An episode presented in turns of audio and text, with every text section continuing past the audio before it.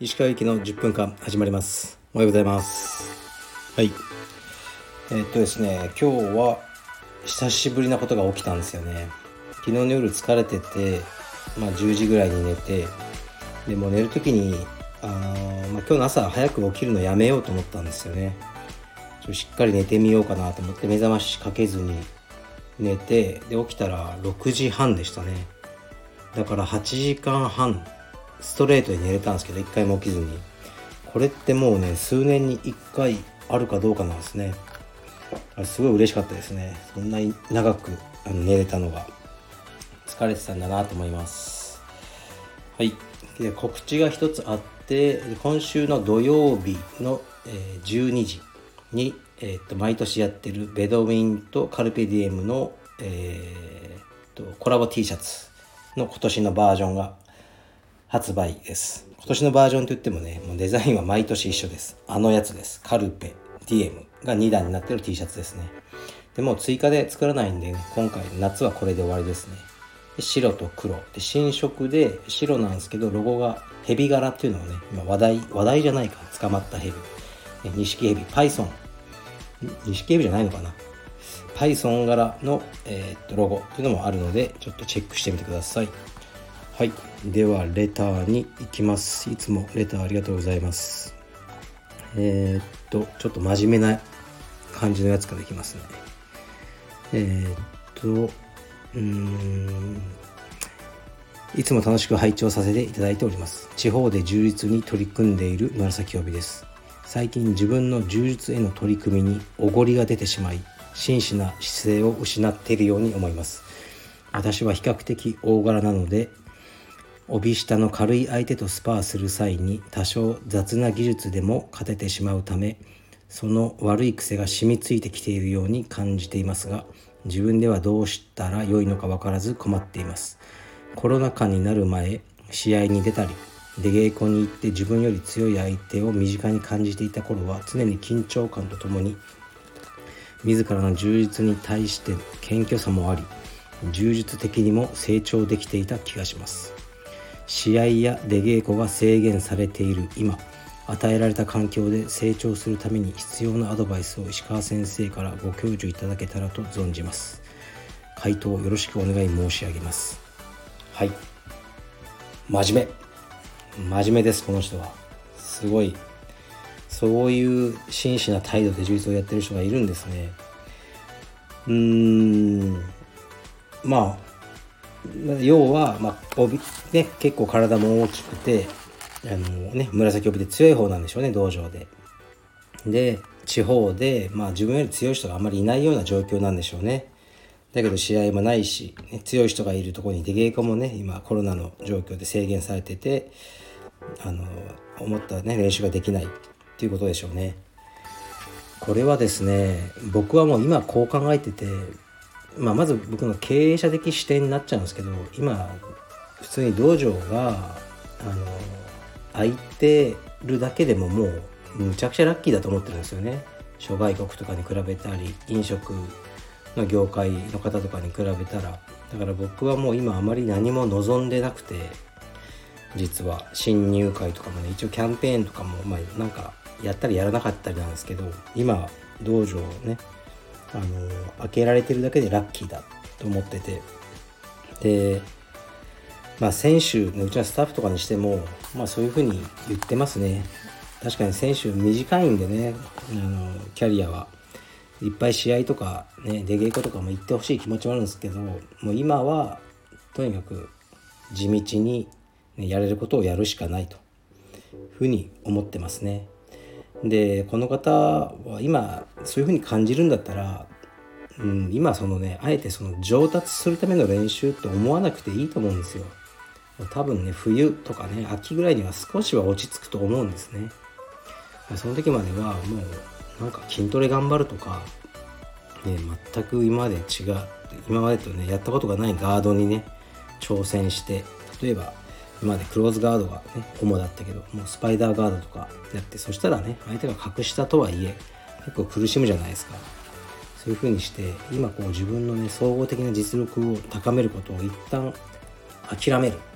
っていうのも僕はなんかいいんじゃないかなと思いますね。すごく真面目なあの性格がこう文面から伝わってきてそれで苦しむのは良くないと思いますね。状況が変われば、うん、やっぱりやることも変わるので工夫でなんとかなるあのには限度がありますねだからあの今ねそのコロナ前と同じようなあの上達曲線を一旦諦めて、ね、怪我せずにこう今の実力が、ね、キープできてででなんか新しいガードとかを身につける、あのようにしたらどうですかね。だからコロナ禍って本当に僕にとっては何もいいことないんですけど本当に良かったのは生活習慣ですね。もう毎日2時とか3時まで起きたりしてたんですね。で会食とかもあったしそれが全部なくなって家族との時間は増えてで今10時に寝て夜ね食事するとこもないからで朝4時半5時に起きてトレーニングに行くでそれによって7キロぐらい痩せて体調は良くなりまあ腰痛はなんかやばいんですけどででそのダイエットの流れで肉をやめたって話しましたよね。だから本当に良くて僕すごい下痢ばっかしてたんですよ前。もうなんか。でそれが一切ないんですよね。うん、だ僕にとってはすごく肉をやめたのは本当に良いことで、ね、コロナとかねこういう状況じゃなかったらそういうふうなあの方面に行かなかったと思うんで何かねこの方も新しい、あの、生活習慣とかそっちで。で総合的にねそれで見て数年単位でですよ。良かったなと思えることをしたらどうでしょうか。はい。次いきます。えー、っと。石川先生こんにちは。奥様との誕生日のプレゼントのエピソード興味深かったです。贈り物にはその人のセンスのみならず相手に対する距離感やスタンスも現れて面白いと常々感じます。奥様や誕生日に限らず石川さんは誰かからもらってめちゃくちゃ嬉しかったプレゼントは何かありますでしょうか？逆にかっここれは会心のチョイスだろうかっこ閉じと思って送ったプレゼントもあれば聞いてみたいです。よろしくお願いします。はいそうですね。うーん。がこうどこまでしたらいいのかっていうのすごくあるんですよね。プレゼントっていうのは。だからもうね娘とか息子とかね妻とかはもう何が欲しいって言ってあの、ね、それ買うとかもうねキャッシュをね目の前で渡すとかねそういう風にしてなんかそれがいい気がするんですよね。僕の充実の仲間に子供が生まれた時にやっぱ出産祝いを送ろうと思ったけどもう分かんないですよね。やっぱテイストがあるじゃないですか。着せたい服とか。なんか分かんないから電話して何が欲しいの？って。でもうもちろんいやいやそんないりませんって。そういう会話になりますよね。いやいやもう送るって言ったら送るんだよ。っていやなんかじゃあとかすごい安いもの言うからもうそれもう買いに行くのはめんどくさいからもう金送るよって言って。でお金送ろうとしたんですけどなんか現金書き留めとかとかあのなんかお祝いの封筒とかを用意するのがめんどくさくてまた電話してちょっともうめんどくさいから口座番号教えてくれって言って振り込みましたね。でそれでいいかなって。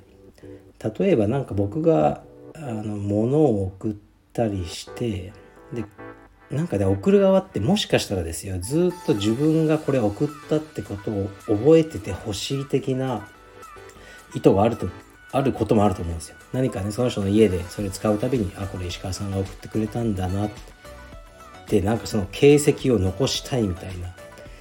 わかんないですけど考えすぎかもしれないですけど。そういう自分が嫌なんでもうお金だったら残んないじゃないですか。その5万円何かに使って終わりで。それでいいなと思ってますね僕は。だからうん会心のチョイスね。うんわかんないですね。たまにだから昔自分の父親とよく見てたドラマとかパッてアマゾンで出てきてあこれ親父見たいだろうなと思って DVD セットとか買って送ってで実家に行ってみたらもう全く開けられてもないとかねあったんで、うん、よくわかんないですね。お金がいいんじゃないかなと思ってます。そうだから道場のオープンとかでもあの枯れちゃう花とかの方がいいですよ。とかもうほんとお金とかね。で植木とかいただくとそれ枯らしちゃいけないと思うじゃないですか。でもねやっぱり水やりとかそのうん。環境があるんですね。日が当たらないじゃないですか道場の中って基本的には。だから枯らしちゃうんですよね。だからあの手入れが必要な植木とかを送るのはいかがなものかと最近は思ってますね。送ってる人いたらすいませんね。はい。でうん会心のチョイスか。ないかもな僕は。でもらって嬉しかったのは僕これまあ今オフィスにいるんでパッて見渡して思ったのは絵ですね。僕の絵の先生林先生が送ったっていうかなんかねちょろちょろちょろって自分の息子の顔を描いてたんですよね。デッサンみたいに。でそれすごい気に入ってあのそのまま続けて描いてもらって今額装して飾ってるんですけどあとツイッターとかでつながってる佐野さんっていうあの多分これも聞いてらっしゃると思うんですけどねイラストレーターの方がいてその方が僕が眉の写真を撮ってる姿をえー、っと書いて送ってくれたんですよね。それも非常に嬉しかったですね。飾ってますね。やっぱ絵を描く時とかって時間かかるじゃないですか。労力が、ね、僕みたいにねピピピッはいじゃあ振り込むよみたいなねそういうクソ野郎じゃなくて時間をかけてくださったってことがすごい嬉しいですね。はい。なかなかあのいいいいレターでした。はい。じゃあ今日は雨ですけどちょっとねいろいろ外出して用事があるんで行ってきます。失礼します